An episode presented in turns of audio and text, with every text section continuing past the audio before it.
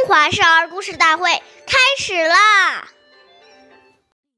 朝起早，夜眠迟，老易至，惜此时。人的一生很短暂，转眼间就从少年到了老年，所以每个人都要珍惜此刻的。宝贵时光，岁月易流失，故事易流传。大家好，我是中华少儿故事大会讲述人张风奇，我来自小鸡金喇叭少儿口才钢琴艺校。今天我给大家讲的故事是《温公锦书》。第二十六集，司马光是宋朝著名的政治家和文学家，后来人们又称他为温公。温公小时候聪明过人，被誉为神通，但他并不骄傲，学习十分勤奋，为了。每天能早起读书，他让人用圆木头做了一个枕头，用这个枕头睡觉很不舒服，头只要一转动就会滑下来，这样司马光就会惊醒，起来读书。后来，这个枕头被称为。景枕，司马如今勤奋好学，从而使得他学习渊博，事业上取得了很大的成就。温公景正的故事也成了后人学习的榜样。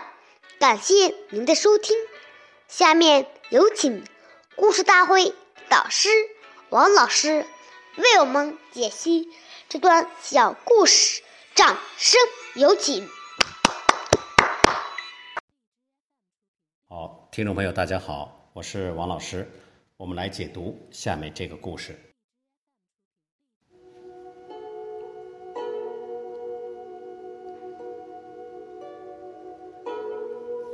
这个故事说呀，为人子应早起。把握光阴，及时努力。若经常晚睡，甚至熬夜，不但对身体健康不好，也影响白天正常的作息。为中华之崛起而读书，是我们敬爱的周总理十二岁那年立下的雄心壮志。为实现自己的崇高理想，他艰苦奋斗，努力拼搏，用坚强的意志，一生来实践自己所发的誓言。并使之成真。正是因为周总理少年立大志、立长志，才使他的人生如此灿烂辉煌。所以王阳明先生说：“志不立，无以成事。”一个人没有立志，这一生不可能把事情做好。所以要珍惜时间。首先要先立定人生的志向。人生很短暂，我们利用这个短暂的生命，要对得起父母的养育之恩，要对得起兄弟姐妹的关照，要对得起成长过程中诸多长者的提携，要对得起国家对我们的诸多照顾。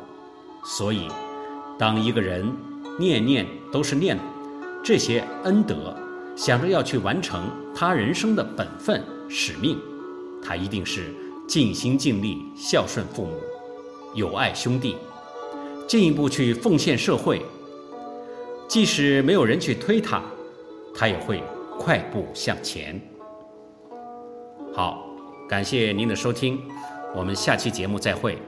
我是王老师。想参与讲故事的同学，请关注我们的微信号“微库全拼八六六九”。幺二五九。